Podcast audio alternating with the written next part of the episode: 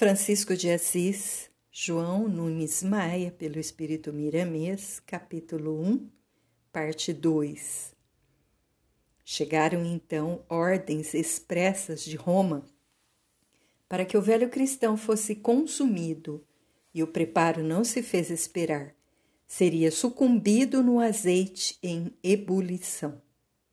A confiança que os milicianos tinham em Pai João era demasiada. Deixavam-no agora dentro da ilha andar a sós por onde pretendesse, e era o que fazia frequentemente. Neste dia saíram os homens, tilitando peças de suas vestes em busca do velho, que em uma encosta se encontrava sentado numa pedra, pregando a boa nova do reino para um enorme cardume cujos peixes se comprimiam como se fossem pessoas em comício. O apóstolo, sorrindo, relanceava os olhos brilhantes por toda a extensão que vislumbrava falando com entusiasmo nestes termos: Meus filhos, conheço a vida aqui na terra, com seus perigos eminentes. Carecemos de vigilância e suponho que no seio das águas ela se apresente com maiores dificuldades. Todavia, é bom que conheçamos, acima de tudo, o poder de Deus e de nosso Senhor Jesus Cristo, que fizeram esta casa maravilhosa em que todos vivemos por amor deles.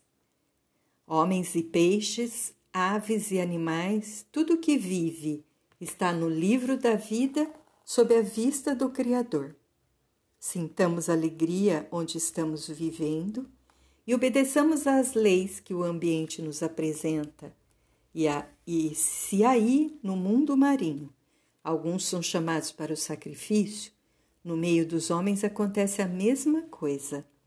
A liberdade é relativa e o destino, em muitos casos, nos procura, sem errar nosso endereço, para darmos testemunho sendo exigida a vida física. Nesse ínterim, os soldados depararam com aquele espetáculo nunca antes imaginado, pois nem as histórias fantásticas que costumavam ouvir do Velho Oriente se comparavam ao que presenciavam pela força do amor daquele velho de roupagem rota, pés feridos, cabelos brancos tez bastante enrugada pelo escaldante sol que lhe causticava as células da epiderme.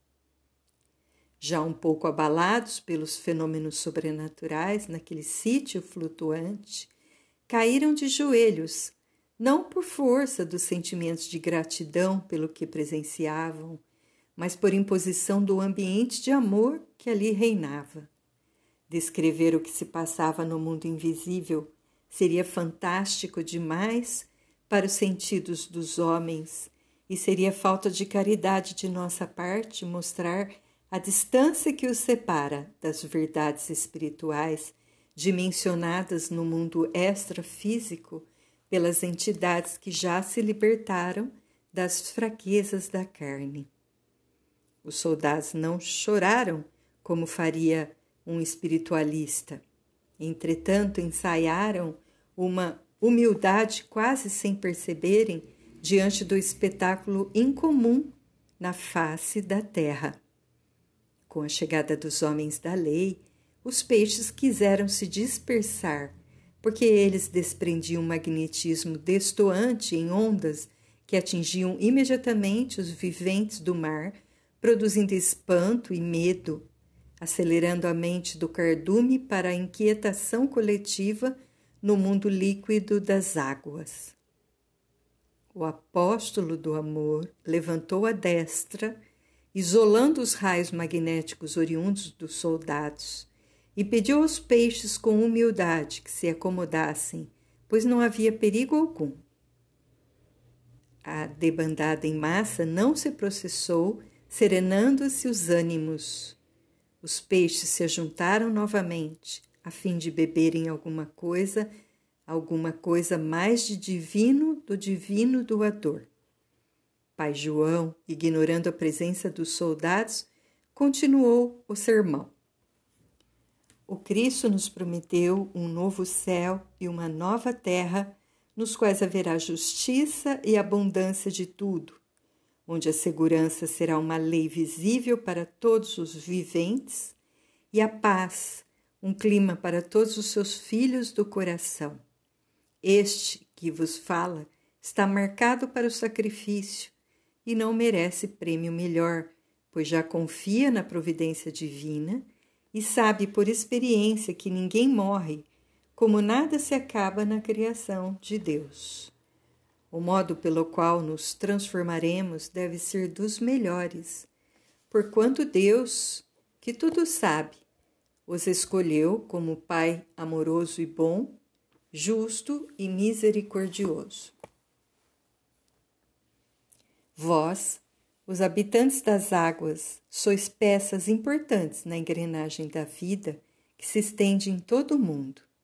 Sem esse líquido de Deus, que mantens em perfeita conservação, onde estariam o equilíbrio e as bênçãos da saúde? Para mim, todos vós sois meus filhos, e para Deus sois muito mais que isso. Sois partes dele, onde ele habita em seu grande em seu grande esplendor. Confiai, esperai e trabalhai, que dia chegará em que todos nós, sem exceção, nos encontraremos no reino da luz para gozarmos a felicidade daqueles que fazem parte, por direito divino, do grande rebanho do Mestre de todos nós, o Cristo. João se mostrava com uma serenidade imperturbável. Restabelecera seu mundo interno, tesouro sem preço no mercado do espírito, capacidade que não cede às ordens de transferências, valor insubstituível. A equidade de uma alma não se dá, não se vende, não se toma. É conquistada através do tempo e do espaço, sob as bênçãos de Deus. A mansuetude do apóstolo do Cristo provinha do centro energético do espírito. Pelos condutos só transitáveis pelo amor, que quando se sublima, como no seu caso, tudo transforma para o bem eterno. O seu carinho expandia-se em ondas luminosas tanto para os peixes como para os pássaros, tanto para as pedras como para as árvores, não fazia distinção para amar. Eis a sua vitória nas hostes de Jesus pela redenção dos homens. Era uma peça divina de utilidade onde quer que estivesse. Quando os ventos o acariciavam, beijando-lhe as enrugadas faces e brincando com seus cabelos em neve, carregando escórias da própria natureza, as suas lágrimas eram de gratidão e o seu sorriso o sinal que havia compreendido o afeto da vida para consigo. Conversar com os videntes dos reinos da natureza é fenômeno comum aos santos e aos místicos iniciados quanto às verdades celestes. São fatos milenares que a história espiritualista não esqueceu de narrar para os futuros estudiosos da verdade. Falar aos peixes, aos pássaros, aos animais e às árvores são realmente fenômenos comuns entre os homens iluminados de todos os tempos, porque eles deram mais um passo isso constitui segredo para os homens ainda em direção à verdade.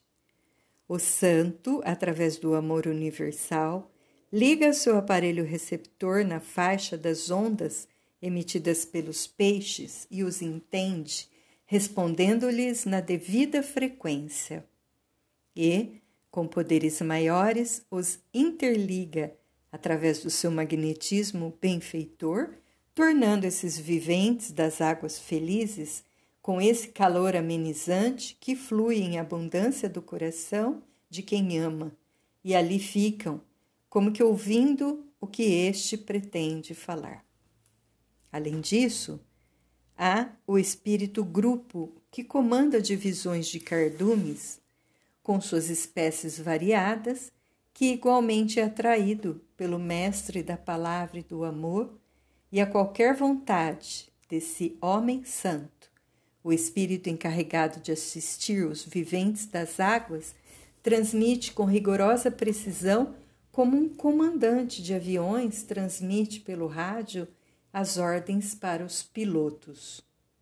Para que pudéssemos falar tudo acerca dessa ciência que é ainda oculta dos homens, seria necessário escrever um livro, o que por enquanto é cedo. O fato acontece com os animais, com as árvores, com os pássaros e com os próprios homens quando ocorre uma hipnose coletiva, estando ou não consciente o hipnotizador. A conveniência de se falar com os peixes, como no caso de João Evangelista, está ligada à necessidade de se exercitar a prática do amor. Depois surgem outros, outras necessidades promissoras. Tanto as águas como os peixes estão carregados de elementos imponderáveis à ciência dos homens, que são indispensáveis aos fenômenos produzidos pelos místicos e pelos santos familiarizando-se estes benfeitores com esses reinos, tornam-se mais fáceis os seus trabalhos, cuja ação é imprescindível, pois quanto mais amizade tiverem com esses companheiros da retaguarda, mais assistência se terão deles para suas realizações no campo próprio da vida. E assim se processa sucessivamente. Esta é a chave. Os peixes já tinham desaparecido nas águas do oceano e o filho de Zebedeu sentia-se transportado para regiões indizíveis e somente o corpo ali estava no mundo como presença. Os homens de Roma não perceberam que o tempo se esvaía, estavam respirando o ar puro das encostas marítimas e um magnetismo mais puro ainda, atraído por aquela alma de escol em estágio na terra, por misericórdia do céu. Levaram um leve susto, como se acordassem de um sono angélico. Silenciosos, ainda permaneciam de joelhos. Levantaram-se e, com respeito, tocaram de leve o ombro do pastor de cardumes, dizendo-lhe: Pai João. O Senhor nos perdoe por interrompermos os seus exercícios espirituais, mas é uma ordem de Roma. Queremos que o Senhor obedeça para não nos colocar em dificuldades.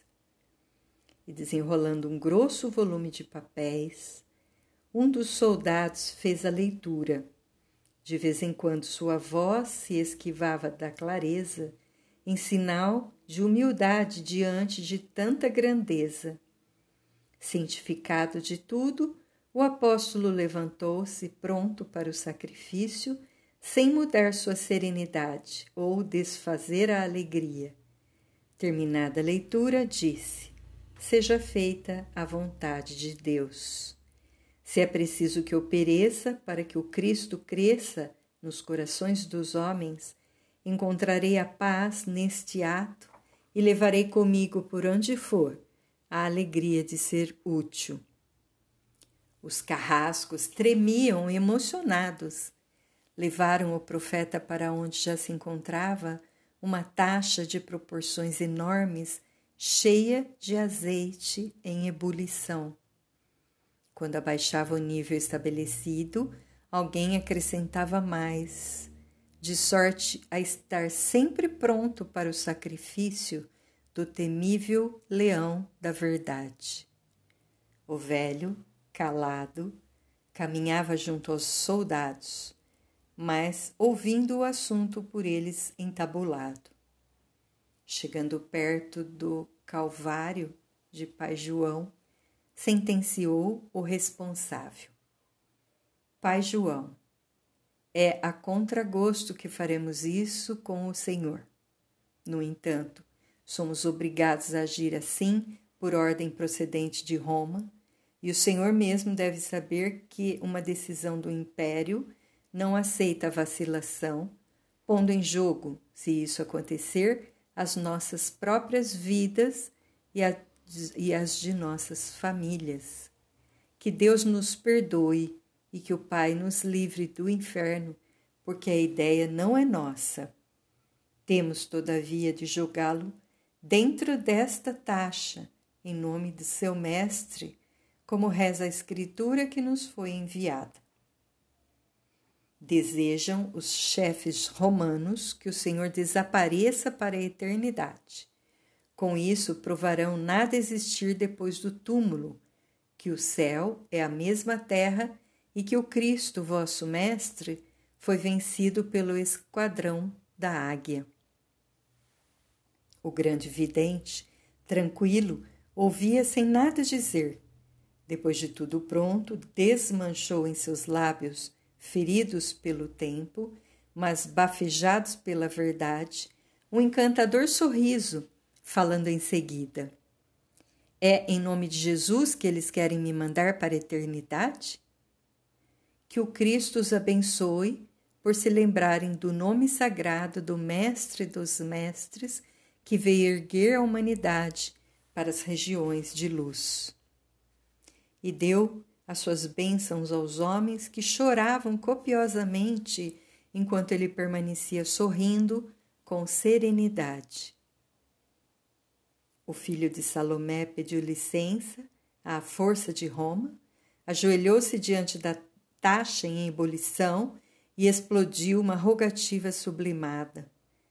Perpassou os olhos pelo céu, procurando as estrelas que tanto admirava, mas não conseguiu contemplá-las. Dir-se-ia que a natureza escondera os olhos estelares para não presenciar um estúpido ato de covardia e ciúme dos filhos das trevas. Naquele instante, projeções de luzes riscavam o céu em todas as direções. A policromia deslumbrava e assustava a quem não tivesse costume de presenciar o grande espetáculo do céu para a terra. João, como inflamável divino, incendiou-se de fluidos luminosos e uma voz falou aos seus ouvidos: João, tem bom ânimo, meu filho, porque a porta pela qual passarás para junto de mim é estreita e o apóstolo nada mais viu.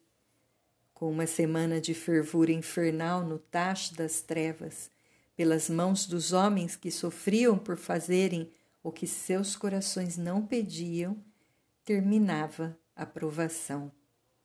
Foi retirado do fogo e o azeite começava a esfriar. Os soldados respeitosamente cavaram uma sepultura nas proximidades do evento nefasto como gratidão ao velho cristão. Quando começaram a entornar o caldo maldito como se fosse o corpo do apóstolo, o velho companheiro de Jesus ergueu-se do fundo do vasilhão negro para espanto de todos, abençoando-os novamente. Parecia chegar de uma longa excursão. Estampou-se em sua feição um sorriso sobremaneira encantador, saudando todos em nome do Cristo, sem qualquer queimadura na pele. Muito se tem questionado a respeito desta passagem. Também nós, ao recebermos o livro para análise e publicação, a questionamos e procuramos o médium João Nunes Maia. Lembramo-nos com nitidez do seu olhar profundo, olhos rasos d'água, respondendo-nos com humildade. Mas eu vi. Miramês projetou um quadro à minha frente, como numa tela de televisão, e eu vi quando dois espíritos vestiram uma roupa fluídica nele, como se fosse uma roupa de astronauta, como se fosse um escafandro. Naquele momento, dada a sua reação humilde, mas convicta, paramos para refletir e, entendendo a profundidade da ação da espiritualidade superior, lhe solicitamos permissão para esclarecer o leitor. E ele, mais uma vez, nos solicitou paciência e confiança. Mostrou-nos que os espíritos preparados para entender não careciam de explicação, e os demais que não entendessem careciam de tempo e não de explicações. Assim, deixamos o tempo passar, pois a ciência se encarregaria de esclarecer fatos considerados milagres. A imponderabilidade de átomos e moléculas sob a ação da energia vital que atua sobre a matéria, interpenetrando-a em todos os sentidos e dimensões, é responsável pelos efeitos que durante milênios foram considerados sobrenaturais. A partir de agora deverão surgir outras informações científicas que corroborarão tudo que a doutrina espírita vem antecipando à guisa de explicações sobre efeitos do espírito sobre a matéria. Nota do editor. Os homens ajoelharam-se sem se darem conta do que faziam, oscularam as mãos e os pés do antigo companheiro da mãe de Jesus. Nesse momento, torrentes de lágrimas molharam o ancião. Vertidas das profundezas do ser que somente o coração sabe explicar. Estarrecidos, quiseram os soldados ser batizados em nome do Cristo. Prontamente lhes foi feita a vontade. Pai João estava vestido de luz, como se fosse um astro deslizando no infinito, e sentiu mãos invisíveis removerem do seu corpo o resto do óleo ainda morno. A palavra naquele dia nenhuma função teve. Reinou completo silêncio na ilha de Pátimos. Vindo de longe, semelhante a uma nuvem, um bando de pássaros se dirigiu ao grande exilado da história, aproximando-se do sítio cercado de águas. Voaram e revoaram em torno do apóstolo do amor e cantaram em uníssono uma canção que o mestre das profecias entendeu como a mensagem de glorificação a Deus pela vitória do bem. Os soldados respiravam de emoção. Nunca pensaram antes que presenciariam a tantos fenômenos sobrenaturais por causa de um só homem, e o pensamento deles se identificou. Será que este venerado Senhor não é um dos deuses da nossa pátria? expurgado nesta região pelo maldito ciúme do império? Se pudéssemos, na época, responder a esse pensamento, diríamos: ele é muito mais do que todos os deuses de Roma reunidos. Sim, porque foi quem herdou o amor mais puro de Jesus, o Cristo de Deus. Pai João pediu silêncio para que pudesse falar àquelas criaturas de Deus, os pássaros que ali postados esperavam a fala do velho, a resposta à mensagem que haviam trazido em nome da própria vida. O bando se constituía de milhares de aves e, transbordando de paz espiritual, começou a falar. Queridos filhos do coração, Parece que deixarei este sítio de amor, mas talvez ainda volte aqui por muitas vezes para cumprir a vontade de Deus e poder sentir as bênçãos do nosso Pai Celestial através de tudo o que aqui existe. Levo saudades e deixo amor. Levo carinho e deixo gratidão. Levo alegria e deixo paz. Eu, em nome de Jesus Cristo, vos abençoo a todos, desejando-vos muitas felicidades. O mundo em que viveis parece-nos muito ingrato por faltar-vos lugares mais seguros onde possais confiar mais no homem. Porém, não deveis vos importar com a segurança. Desfrutai-a no Senhor de todas as coisas e lembremo-nos de Cristo quando asseverou: Os pássaros não plantam nem colhem, mas vivem fartos. E acrescentamos: Não tem teto como é dado ao ser humano, mas nem por isso deixam de dormir serenamente. E ainda vos afirmo que Deus é justo e bom e vos ama como a nós outros seres racionais da terra. Não precisais temer que tudo vos será dado conforme a lei de justiça, em consonância com a evolução de cada um. Preparai-vos para a luta que sereis abençoados. Este que vos fala não tem igualmente pouso certo, não tem celeiro reservado, e se vós tendes o perigo de ser desapanhados pelos caçadores inescrupulosos, que por vezes nem têm fome, eu também poderia ser caçado pelos sanguinários da terra. Todos nós, meus filhos, passamos por disciplinas dolorosas.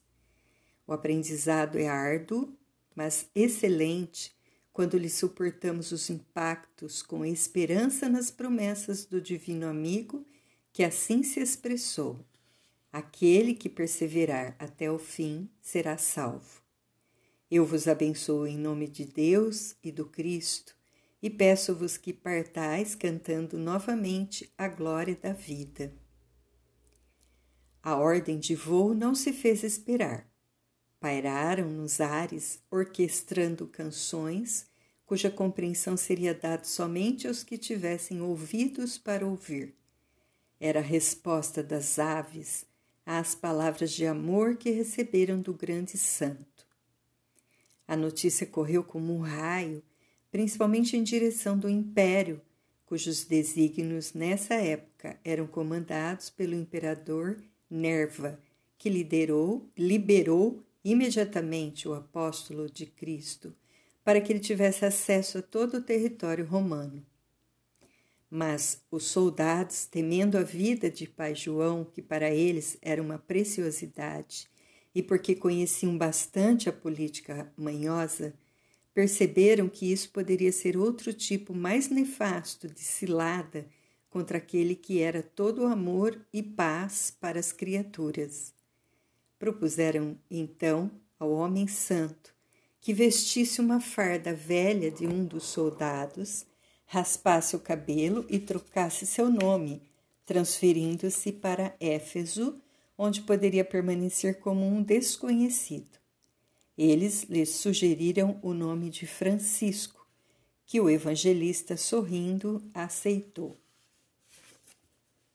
João Evangelista partiu para Éfeso de modo a não ser reconhecido. Ao separar-se dos soldados romanos, estes, comovidos, imploraram a Pai Francisco uma regra para viver nos moldes que ele achava melhor. Este meditou um pouco e falou comovido: Meus filhos, dar-vos-ei um conselho, uma regra de viver. Amai a Deus sobre todas as coisas, de todo o coração, e ao próximo como a vós mesmos. Aí estão a lei, os profetas, a vida, o céu e o próprio Jesus. Pai Francisco foi logo amado por todo o povo de Éfeso por sua humildade, pelo seu amor a todas as criaturas e pelo prazer de servir a quem precisasse dos seus préstimos. Frequentemente voltava à ilha de Pátimos. Foi ali, naquele solo agreste, que João Evangelista entrou em êxtase e escreveu o Apocalipse, profecias famosas no mundo inteiro. Soube-se mais tarde em Éfeso, grande cidade da Ásia Menor, que aqueles soldados que haviam vigiado e ouvido o apóstolo na ilha de Patmos foram apanhados nas catacumbas, nas adjacências de Roma, assistindo pregações dos ceareiros da verdade evangélica e crucificados sem piedade pelos agentes da águia. Éfeso era o centro, naquela época, de grande movimento de mercadores, conhecido no mundo inteiro pela sua história e muitas realizações nas artes, teatro, literatura, etc. Situava-se entre as grandes cidades do mundo, naquele turbilhão de gente de variadas raças, se encontrava João Evangelista, a antena de Jesus na terra, para um não muito menor realização no mundo, falando acerca das coisas que haveriam de acontecer. Já bastante velho, mas com a lucidez impressionante, sua mente parecia um sol. O seu raciocínio era de uma agilidade incomparável e o seu coração uma chama de amor. Por que o apóstolo não ficara de, uma vez em Pátimos quando da retirada dos soldados romanos? Porque o Cristo não quisera. Inspirou os milicianos a mudarem o nome do seu amado discípulo e transformarem sua aparência, enviando-o para Éfeso, de onde ele, o mestre dos mestres, o chamaria para o final de sua grandiosa missão na ilha solitária. Pai Francisco dormia pouco, era constantemente requisitado nas grandes mansões dos abastados comerciantes e políticos, nas quais ensinava a retórica aos seus descendentes. Aprimorou um método com a fusão doutrinária de Jesus que causava inveja aos doutos Conhecia profundamente a história do velho continente, tinha dados concretos da geografia do mundo.